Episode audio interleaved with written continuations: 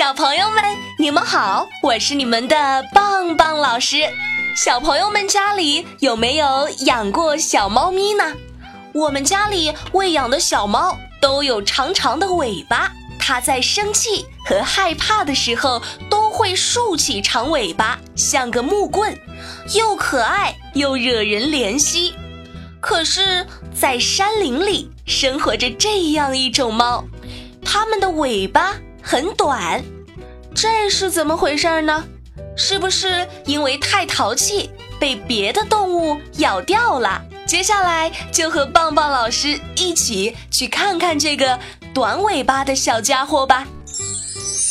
这种猫咪叫做短尾猫。也叫做美洲山猫或者赤舍利，短尾猫的尾巴是天生的，在加拿大南部、美国本土到墨西哥中部的大部分地区都可以看到短尾猫的身影。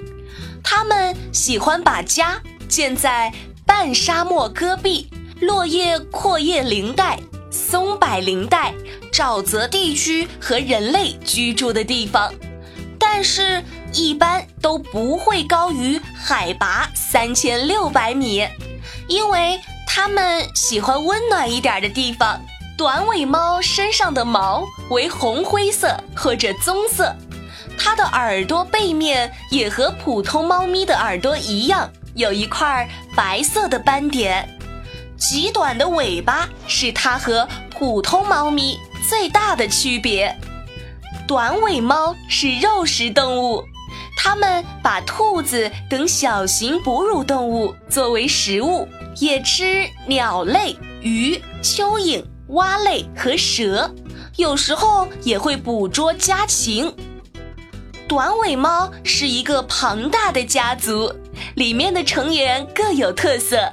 和短尾猫外貌最相似的就是舍利，在过去，短尾猫还被误认为是舍利和狞猫的同种呢。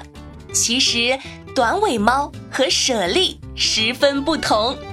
短尾猫可以说是缩小版的舍利，耳朵比舍利小，脚也没有舍利那么宽大多毛。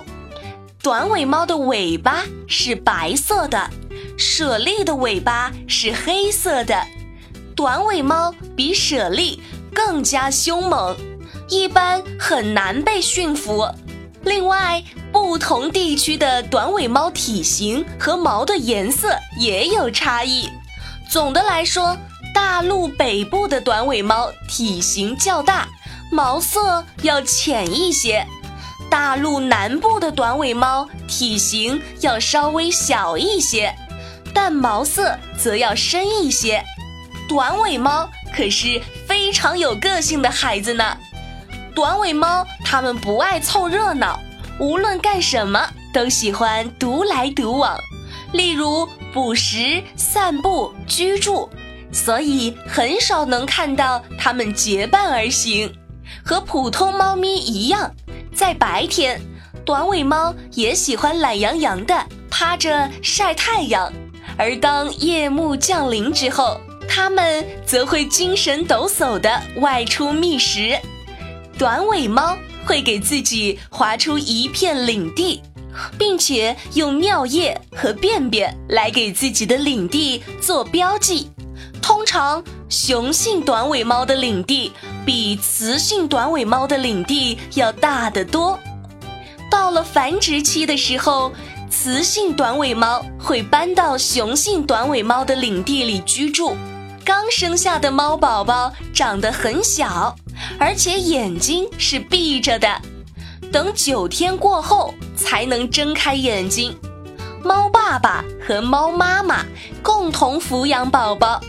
五个星期后，猫爸爸。和猫妈妈就会带着它们离开巢穴，去外面试着生存。三个月后，它们就不再吃妈妈的乳汁了。五个月后，它们就开始尝试捕猎。九个月后，它们就会离开爸爸妈妈，独自生活。棒棒老师。那短尾猫是怎么选择生存环境的呢？短尾猫在海拔低于三千六百米的大部分地区都有分布，但是它们的分布密度却不尽相同。比如，在美国的佛罗里达州，每一百平方千米的土地上有五百多只短尾猫。但是在北方的明尼苏达州，每一百平方千米的土地上只有四到五只短尾猫。为什么同样面积的土地，短尾猫的数量差别如此之大呢？这是因为明朗苏达州的食物很少，根本养活不了那么多的短尾猫，所以。它们全都跑到食物多的佛罗里达州去了。它们是根据食物的多少来选择生存环境的。好啦，小朋友们，关于短尾猫的故事，棒棒老师就讲完啦。小朋友们可要记住啦，这只猫咪的尾巴可不是被咬掉的。如果小朋友们有什么新的发现，或者是对节目有什么建议，都可以在节目下方评论留言告诉棒棒老师吧。我们下期再见喽！